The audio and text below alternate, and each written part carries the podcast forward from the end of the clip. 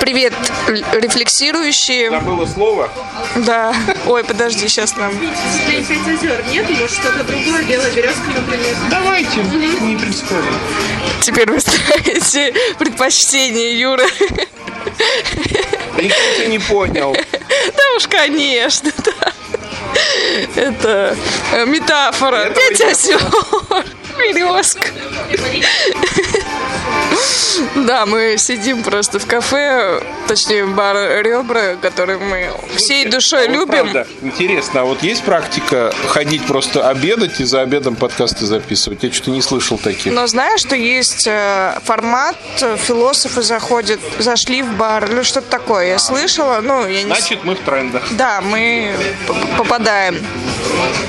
А, Недавно мы были на спектакле в Волжском, который меня прошиб.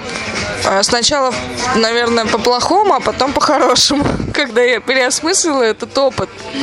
Потому что, э, ну, многие уже видели в сториках, он был максимально постмодернистский. Ну, то есть, если, например, мы до этого смотрели спектакли, они были постмо... ну, отражали, по крайней мере, постмодерн, но они были, как я Юре сказала, скорее глазами модернового человека, который все равно так или иначе упорядочивает как-то спектакль, вс- вставляет там какие-то минимальные ценности, структуру, ну, в целом выдерживают ритм, э, драматизм и так далее. А вот дело в том, что особенность волжских спектаклей в том, что вот они постмодерн глазами постмодерниста.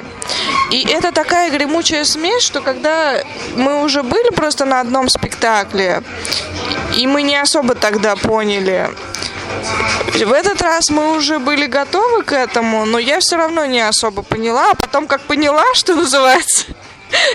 Потому что у меня все равно есть, ну, точнее, было точно, и есть они остаются еще некоторые установки модерновые, но, видимо, довольно крепкие, которые, особенно эстетика модерновая, на меня сильно а, воздействует.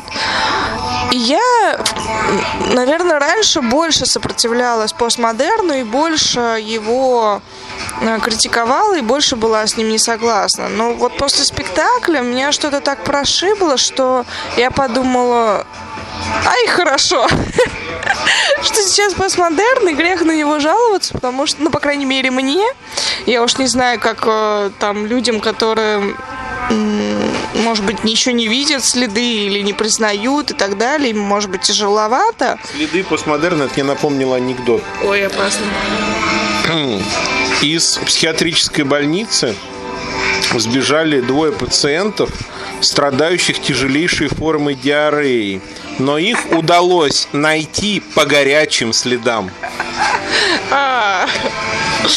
Я сегодня, кстати, в тему вот, вот этого диарейного дискурса узнала много фактов о том, как Сейчас не к столу будет сказано, но пока не нам еду, пока нам еду не принесли, а, как а, испражняются разные виды животных. Я не знаю, зачем я это узнала, но я узнала. Я Ребята, узнала. это постмодернизм. Я узнала, как испражняются пингвины, кролики, бегемоты а, и еще кто-то. Но я э, из этого Ну, всего общем, я это- знаю только про бегемота, я наблюдал, ну не, не воочию, а в записи. Но это, конечно, очень впечатляет, потому что это такой говномет. Особ- ну, для тех, кто не знает, ребят, для тех, кто не в курсе, можете, конечно, погуглить, но просто бегемот, ну, я думаю, он своим хвостом, ну, как бы, когда он это совершает, он хва- своим хвостом разматывает это все в округе. А, Ну и, соответственно, других животных вы тоже, если вам интересно, я уж не буду рассказывать, э, потому что, как однажды сказала читательница, которая смотрела мои историки и в этот момент ела, а там было что-то про сперматозоид, и она чуть не подавилась, и она говорит, больше я не буду есть и смотреть твои историки одновременно. Вот. Ну так, э, возвращаясь к спектаклю, который мы посмотрели, и постмодернизм, это, кстати, друзья, для тех, кто не понял, это теперь тема года. для нас исследовательская. И мы теперь будем очень часто про это говорить, про модерн, постмодерн, сравнивать и все дела. Метамодерн мы специально опускаем, потому что мы с Юрой в него пока не верим. Может быть, он наступит в будущем, но скорее пока сейчас кажется, что метамодерн это скорее мечтательная фантазия тех людей, которые разочаровались в постмодерне и сказали, он нам не нравится, типа давайте побыстрее перелистнем эту страницу, но это мы еще будем, может быть, обсуждать, но попозже. А, так вот, особенность постмодерновых спектаклей еще, вот, которую мы уже тоже замечали, это вот такая суетливость. А, много действий, мало целеполагания в этих действий, целесообразности. Ты смотришь и не понимаешь порой, что к чему, зачем. Ну, то есть я думаю, что если зритель не искушенный, то он действительно и не поймет. Он увидит какое-то мельтешение, он увидит а, какие-то странные движения героев. А зачем он двигается? Куда? Какой в этом смысл? Где в этом истина? Ну, больше похоже на какой-то фейк. И что как раз э, характерно, модернисты часто и обвиняют постмодернистов в том, что они какие-то игрушечные, они какие-то не настоящие. Это все какое-то мелкое. А помнишь, как тебе кто-то написал, что твое описание постмодерна похоже на то, как будто бы люди избегают настоящей реальности. Да, да. Как будто бы есть что-то подлинное, но это идея все-таки проскальзывает и у Бодрияра, и у некоторых других теоретиков постмодерна, что все-таки что-то подлинное осталось. Но Бодрияр, я думаю, что он был все-таки больше модернист, да, скорее, скорее, постмодернист. Да. Поэтому, если уж э, мы... Э, он, кстати говоря, сам себя постмодернистом и не считал. Ну, он исследовал. Я думаю, он, точнее, он его а, программировал в каком-то смысле и исследовал. Поэтому, думаю, сам он был еще модернистом. Ну, я не верю, что те, кто тогда писали о постмодерне, там Фуко, Делес, э, Леотар и вот эта вся компания французская, я не верю, что они так быстро переобулись. Ну, уж сильно их окружение и их реальность отличается от нашей сегодняшней реальности. И даже если, может быть, они хотели, знаете, как э, Маяковский и вот футуристы движения, такие, которые тоже какие-то взбалмошные идеи предлагали и так далее, но все равно они сталкиваются с реальностью, все равно они не могут до конца игнорировать и э, как это не допускать влияния тех установок и тех э, идеологий, которые ну, все равно были в повестке. Ну, это, я не знаю, надо каким-то быть мега, мега в мета-позиции, каким-то в дзене. Но тогда ты, наверное, будешь сидеть в пустыне и ничего не делать, а только в мета-позиции. Ну, а, соответственно, поговорить мы хотели сегодня на такую я даже не знаю, это ценность или это, по крайней мере, то, что сейчас точно актуально. И тот вопрос, который мне часто задают, э, Лера, как э, во всем этом? Э, сюре, абсурде или какой-то странной жизни, катастрофе, неважно у кого сейчас как происходит, как сказал наш друг лектор Вадим недавно в своей лекции, он сказал так, Юра, процитирую. Если вам в рамках вашей идеологии не подходит Святой Дух, то можете поставить туда что угодно. Чистейшее постмодернистское высказывание. Вот если вам не подходит э, любое состояние там, катастрофы или апокалипсиса, или наоборот дзена, то поставьте туда что угодно. Э, любое ваше состояние, которое вы сейчас испытываете. Но при этом все равно есть спрос. А как быть спокойным вот в этом островке, точнее, в этой какой-то безумной, а, вывернутой наизнанку реальности?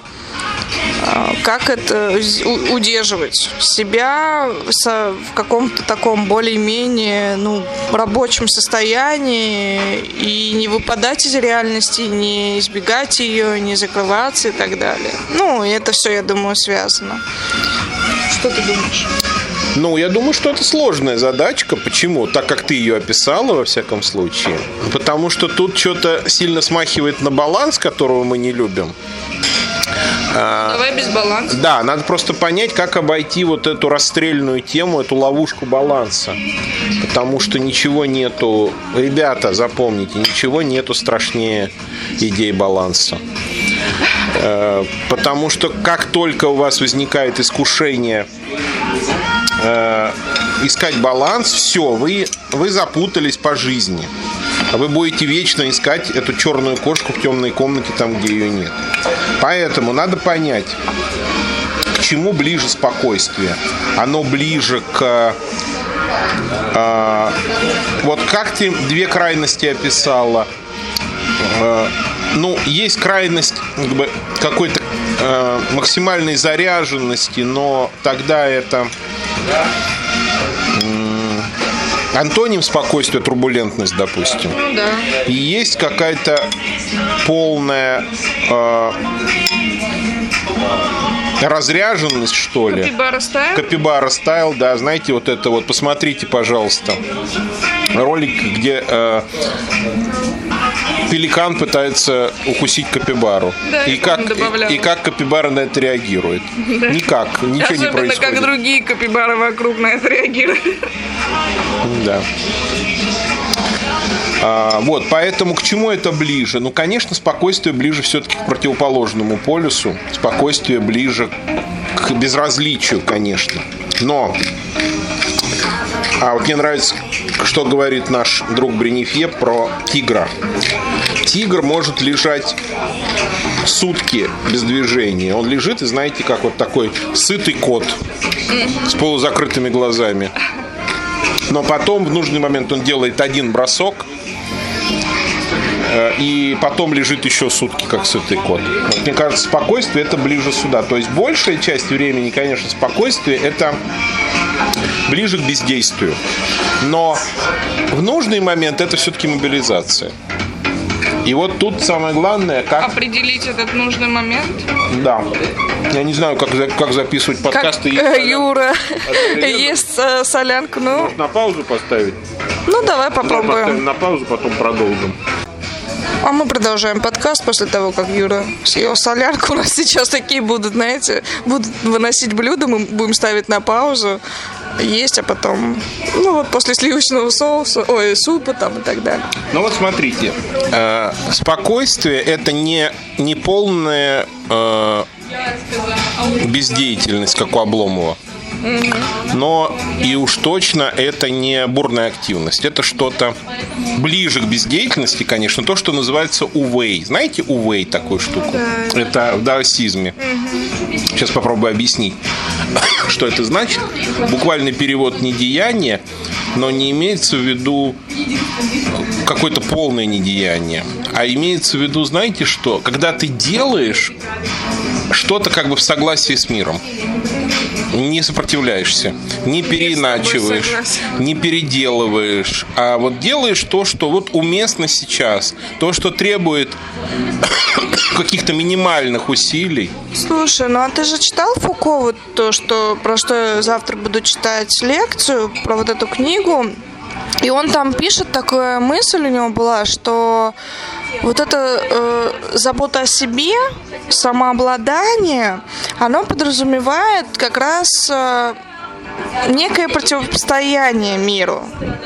То есть не вот то, о чем мы с тобой часто говорим, некое слияние, симбиоз скорее, а наоборот э, какие-то такие состояния, которые, ну или там то, что сейчас может быть опорами принято называть, как угодно назовите, а, которые помогают выстоять и именно потому, что ты, э, ну, как я понимаю, находишь что-то в реальности, и ты не, ну, не соглашаешься, а наоборот думаешь, ну, это меня там не касается, или это от меня не Но, видишь, зависит. тут два разных подхода, западный и восточный. Западный подход, который представляет, в частности, Фуко, это самостояние. Быть отдельно от Да. мира и противостоять Автономии. его, его воздействию. Восточный подход – это гармонизация с миром. Но никто не обязывает придерживаться строго западного и строго восточного подхода, Постмодерн, ребят. потому что сейчас постмодерн, и сейчас сам мир противоречив. Поэтому я думаю, одно переходит в другое. И ты противостоишь миру именно тем, что ты ему не сопротивляешься. О как! Выкрутился. Да. Потому что мир тебя подталкивает к сопротивлению. Допустим, представим себе некую неизбыточную ситуацию. Представим себе, что мы живем в воюющей стране. Ну так на минуточку. Понимаю, что это тяжело вообразить. Мы живем в воюющей стране. У нас есть противник. И понятно, что каждая сторона заинтересована в том, чтобы виноват был другой, а она была права во всем. Более того, она не просто в этом заинтересована, она все именно так и ну, поворачивает. она свято верит, да. И ведется очень-очень, предположим, ведется очень сильная пропаганда с обеих сторон. И получается так, что человек попадает либо под пропаганду своего государства, либо под Чужого. пропаганду чужого государства. И в принципе, естественно, встать на чью-либо сторону. Но тот, кто встанет на чью-либо сторону, тот не будет спокоен. Потому что он участвует в войне. В войне нельзя участвовать, будучи спокойным. Хотя, и говорят, японские самураи знали секрет. Это называлось мертвый самурай. Когда ты приходишь на поле боя уже мертвый, тогда у тебя есть шанс выжить. Но мы не самураи, поэтому, в принципе, единственный способ быть спокойным – это не участвовать. Но чтобы не участвовать, вообще-то нужно поработать.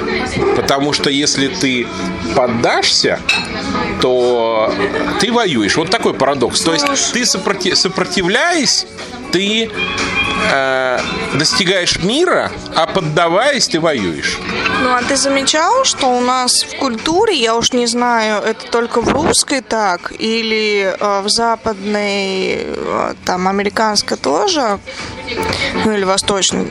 Ну, восточный, восточный, понятно, не так, а вот э, есть у нас такое, что когда человек, то, что называется, там, а-ля в метапозиции или вне повестки, ну, вот, например, как мы с тобой говорим, мы не в этой повестке. Кстати, э, это выражение я впервые Да, мы в этом баре. в кафе. Мы были в этом Я не баре. знал, как ответить истеричной женщине. Она спрашивала, вы за или против? И Юра сказал, мы не в этой повестке. Но она на это ничего не придумывает. Ну, собственно, это и есть такое. А, и вот когда ты отвечаешь так, то люди, конечно, раздражаются, Конечно. бесятся. Но ты-то спокоен.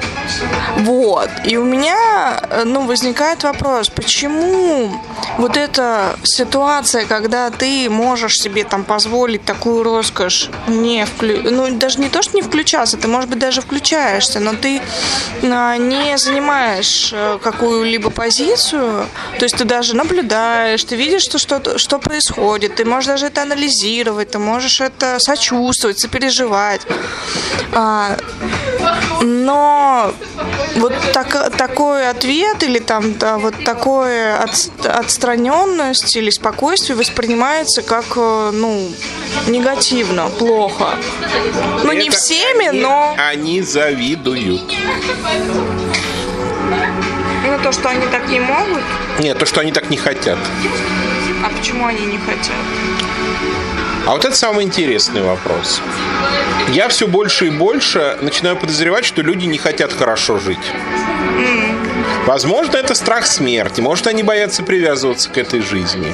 Может быть, они думают, что если живешь плохо, то проще умирать. А, ну это как наш друг Семен. Если я что-то не люблю, то надо ехать Да. туда жить, например, или э, это испытывать. Потому что, ну нельзя же. Как он нас нам сказал? Вы прививаете людей к хорошей жизни, а реальность она не такая. Да, да, да. Да. А, ну, или, ну, это несколько экзотическая версия, а более правдоподобная версия то, что люди обмануты. Они обмануты. Их так приучили, им это внушили, потому что человек, который хорошо живет, он не выгоден никому особо. Выгоден тот, кто плохо живет. Ну да, я помню еще Гришковец.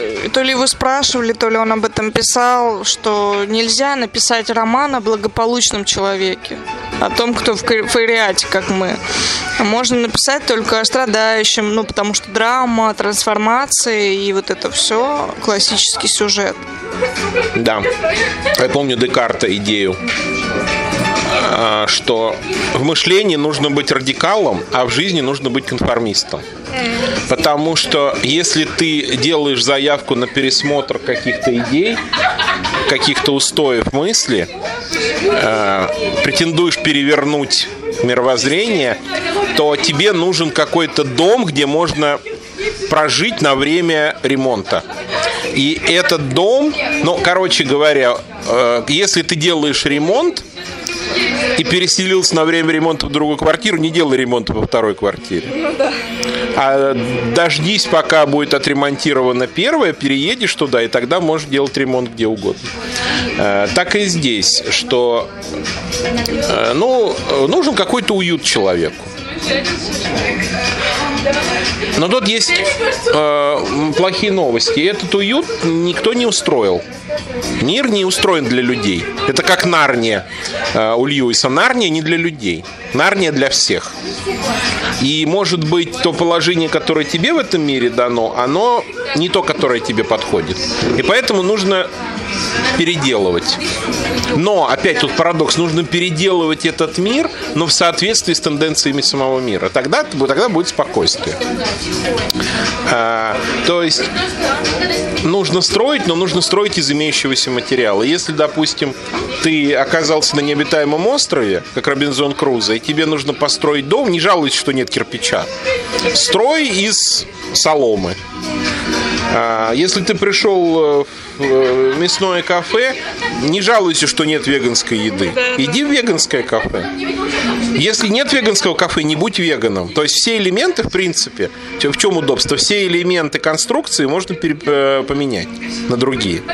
В том числе ты сам. Ты не константа, не готов. Ты сам свой проект, как говорил Сартр.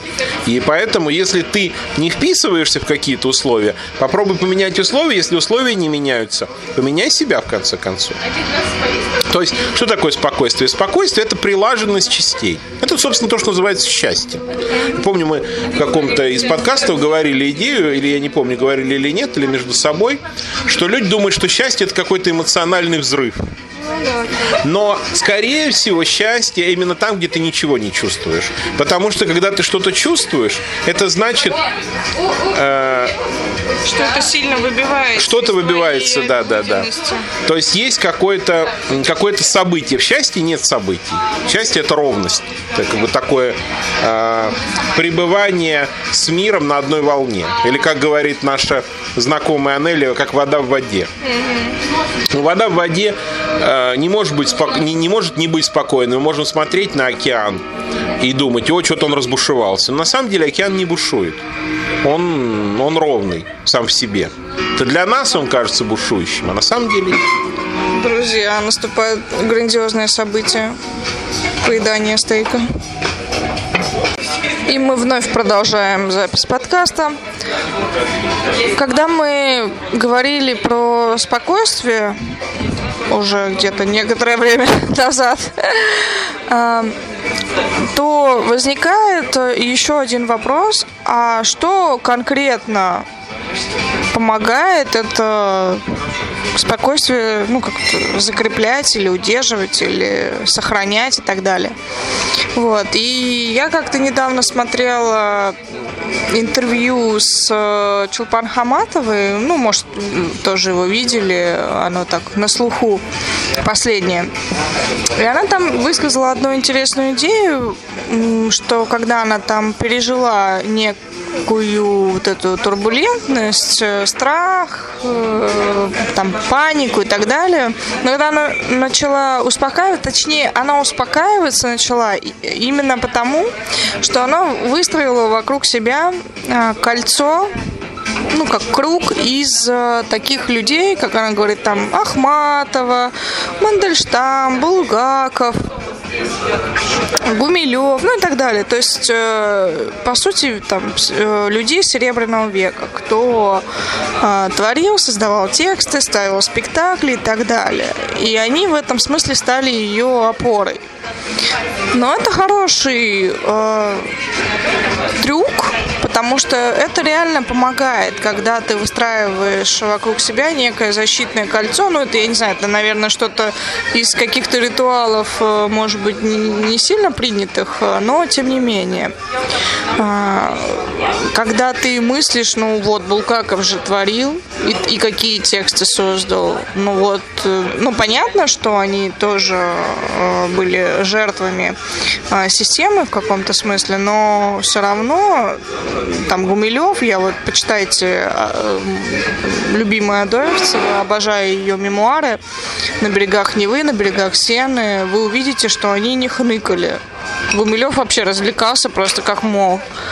А, они даже, я помню один эпизод из э, на берегах э, Невы, там есть эпизод, когда Гумилев решил, ну, они очень часто с Адоевцевой гуляли, и Гумилев решил вырядиться в англичанина, по-моему. Ну, в общем, максимально вызывающее. А Адоевцева боялась с ним идти, потому что могли заподозрить, что это шпион. Ну и, собственно, забрать в такие места лишения свободы. Но ничего, и проипотировали публику, и разошлись. Даже ничего ему за это не было. Ни, ни штрафа, ни никакого замечания. И, ну, вот такое обращение к культурному коду, к пласту, это действительно помогает, ну, абстрагироваться или даже понять, что, ну, вообще-то культура циклична. И вообще-то что-то повторяется, и все равно жизнь не останавливается. Ну вот, можно воспроизвести еще одну идею нашего товарища Вадима э, в лекции про Филини, которая была высказана. Можете послушать, кстати, если интересно. Э, Вконтакте она точно есть. Можно ее, кстати, выложить в Телеграм. А идея такая, что понятие катастрофы условно. То, что является катастрофой на одном уровне, не является катастрофой на другом. Например, представим себе, вы едете э, на машине за рулем по городу, попали в аварию, ДТП, машина в лепешку, у вас там какие-то травмы. Катастрофа, ну вроде да. Но почему? Потому что вы находитесь э, в системе определенного уровня. Если вы выйдете в систему более высокого уровня, например, дорожное движение города, для дорожного движения города это не катастрофа. Это ДТП, происшествие, может, оно неприятное, но это точно не катастрофа, потому что движение города от этого не остановилось. Короче, есть заключается в следующем. Что такое катастрофа? Это гибель системы. Но любая система – это всегда подсистема какой-то другой системы. И если что-то произошло ужасное с э, системой любого уровня, система более высокого уровня, это переносит гораздо более спокойно, безболезненно. Поэтому сейчас столько разговоров про ядерную войну. Но все же хотят, чтобы их локальная катастрофа была всеобщей. И все надеются, что ну вот сейчас наконец-то всех захватит. Но э, даже если произойдет ядерная война, Вселенная от этого не пострадает. Будут звезды ходить по своим орбитам. Где-нибудь там будут системы планет возникать, исчезать. Все, все будет идти своим чередом. Но если уж зашла речь про практику, то я могу уже убойные средства предложить, лично собой придуманные. Я не помню, мы, может быть, где-то это рассказывали или нет, но даже если рассказывали. Короче, ребята, сейчас будет вам магия, а, которую я называю магией 87,5%. Так, все готовы, да? Девочки, записывайте что мальчики слушают. Мальчики запомнят. Ой, что я сейчас такое сказал. Ладно, не, не проехали. Постмодерн. Да, да, да. Итак, Предположим, возможно, некоторое плохое событие. Смотрите внимательно. Оно либо случится, либо нет. Значит, вероятность, А, что, да, мы раска- да. что оно случится 50%. В подкасте про тревожность. Про формулу, да? Да, дальше. Если это событие плохое случится, оно либо будет иметь плохие последствия, либо не будет. Вероятность того, что будут плохие последствия, 50 на 50, следовательно, уже 25% от изначального.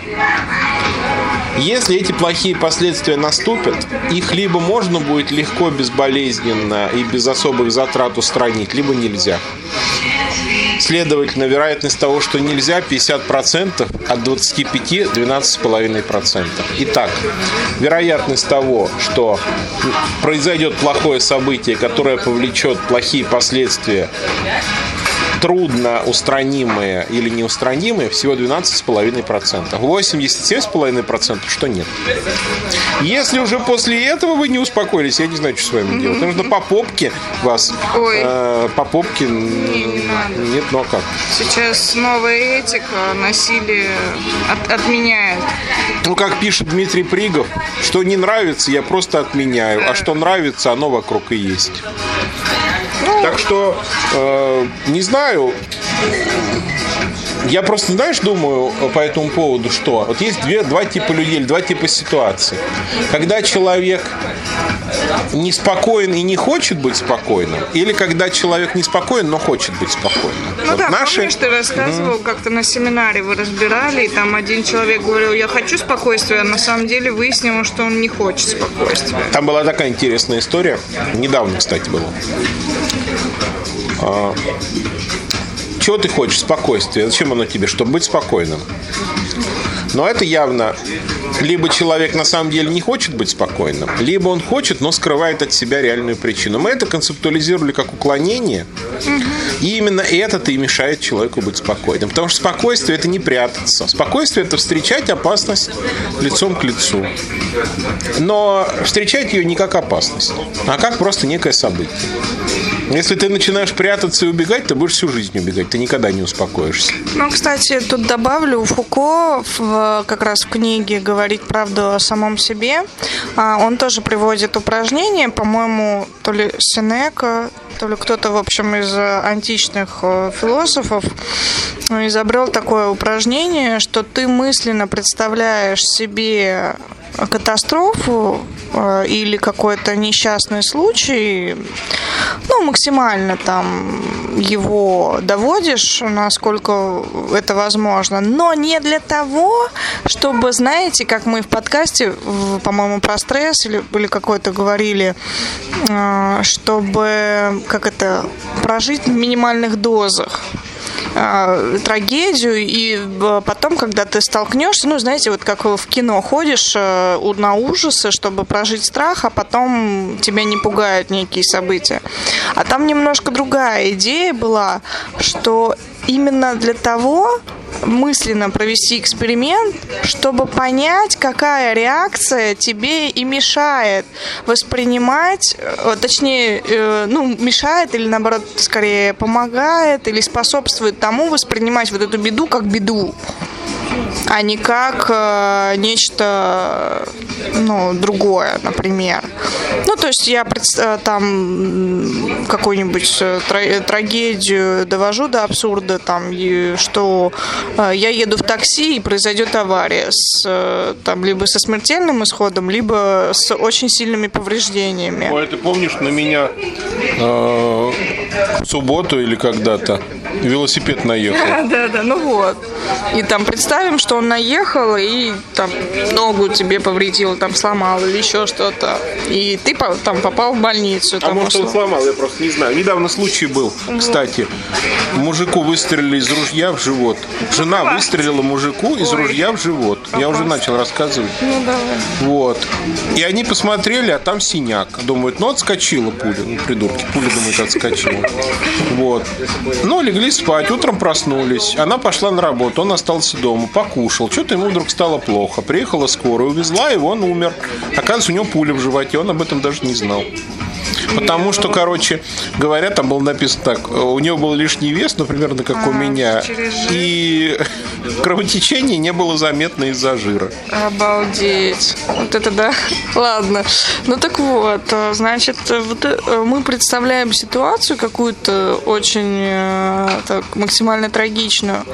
Вот. Но не упиваемся, там, не думаем, ой, как же мы будем жить, а мы как раз и э, как бы исследуем те мысли, которые возникают. А эти мысли являются нашими мировоззренческими как бы установками. В них скрыты пресуппозиции. А, и уже эти пресуппозиции и нужно рассматривать отдельно от этого события, чтобы понять, а почему я вообще воспринимаю что-либо как трагедию или как э, комедию или ну как катастрофу. Но вот это мне кажется интересно. Ну, может довольно сложный трюк, но он интересен в этом смысле, а, чтобы вот как-то самоисследование, кто интересуется такими практиками, то вот, пожалуйста. Вот. Ну, а сейчас мы будем готовиться к лекции, которая будет завтра. Я ее выложу, и Юра расскажет анекдот напоследок. Английский анекдот. Но все же знают, да, что англичане поднаторели в невозмутимости. Это вот типичный образ англичанина, непробиваемый. Ну, даже несколько анекдотов есть. Ну, короче, один, один анекдот вступительный, второй основной. Вступительный анекдот, например, такой. Сидит лорд у себя... А, три анекдота. Юра, давай. Сидит анекдот... А, господи, анекдот не может сидеть. Сидит лорд у себя в библиотеке перед камином. Э, входит дворецкий и говорит, сэр, началось наводнение, нужно эвакуироваться. Говорит, Джордж, не надо меня беспокоить. Меня не интересуют эти вопросы. Э, Идите, успокойтесь, потом зайдите, когда будете в хорошем настроении, мы с вами поговорим. Значит, Дворецкий забегает через пять минут. Говорит, сэр, катастрофа, все. Река Темза вышла из берегов, наш замок, его скоро затопит, нужно срочно эвакуироваться. Он говорит, Джордж, я вам сказал. Э, в, так, в таком взбудораженном состоянии я с вами разговаривать не буду. Когда вы придете и будете вести себя как обычно, вот тогда мы с вами поговорим. Проходит еще пару минут, открывается дверь, заходит дворецкий, совершенно спокойно, с достоинством говорит. К вам Темза, сэр. Класс. Вот. Это значит анекдот номер один. Теперь анекдот номер два, а третий будет основной. Анекдот номер два на тему э, спокойствия и беспокойства. Сидит лорд. Э, Тот же самый, у себя в библиотеке. Ему очень-очень скучно. Он вызывает дво- дворецкого и говорит, Джордж, а, принесите, пожалуйста, нашего кота Реджинальда. Он приносит кота, кот такой, знаешь, как у Анелии. Кошка-подушка, да. А, вот. Так, лорд на него смотрит, говорит, Джордж, а, а ну-ка крутите ему хвост по часовой стрелке. Ну, тот крутит, кот что-то вя-вя. Продолжайте, продолжайте, Джордж. Дворецкий крутит дальше. Кот орет, говорит, достаточно. Смотрит, думает. А теперь против часовой стрелки. Тот начинает крутить против часовой стрелки. Дальше, дальше. Кот орет благим матом. А, просто вопит. Говорит, так, все достаточно. Думал, думал. И говорит, да, Джордж, не любят вас кошки. Ну и, наконец, основной английский анекдот. Э, Для разнообразия лорд звонит домой. Не сидит дома, а звонит домой. Поднимает трубку дворецкий. Э, Лорд говорит, Джордж, пригласите к телефону мою жену.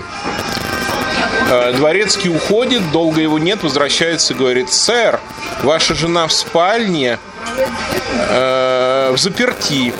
Я постучал, но ваш голос из-за двери попросил, чтобы я ушел. Лорд говорит, Джордж, возьмите со стены ружье и немедленно застрелите мою жену и мужчину, который находится с, ним, с ней в спальне. Слушаюсь, сэр. Долго нет, что-то какие-то крики, шум, гам, выстрелы. Дворецкий подходит к телефону и говорит, сэр, э, ваш приказ выполнен. Эм, Вашу жену я застрелил сразу, а мужчина выскочил э, в сад. э, Перед вашим домом я долго за ним гонялся, но в конце концов его уложил. Лорд говорит, Джордж, но около нашего дома нет сада. Дворецкий говорит. Значит, вы ошиблись номером, сэр. И я еще нашла Юрину притчу э, про мудрого хомяка. Э, Притча такая. «Тебя не беспокоит кризис?» – спросил мудрого хомяка один из учеников. «Нет», – буркнул мудрый хомяк. «Но он же касается всех!» «Меня не касается». «Значит, скоро коснется». «Я избавлюсь от него», — сказал мудрый хомяк, — «как только увижу первые признаки». «А как ты поймешь, что это они?» «Кажется, пора», — промолвил мудрый хомяк и выставил ученика за дверь.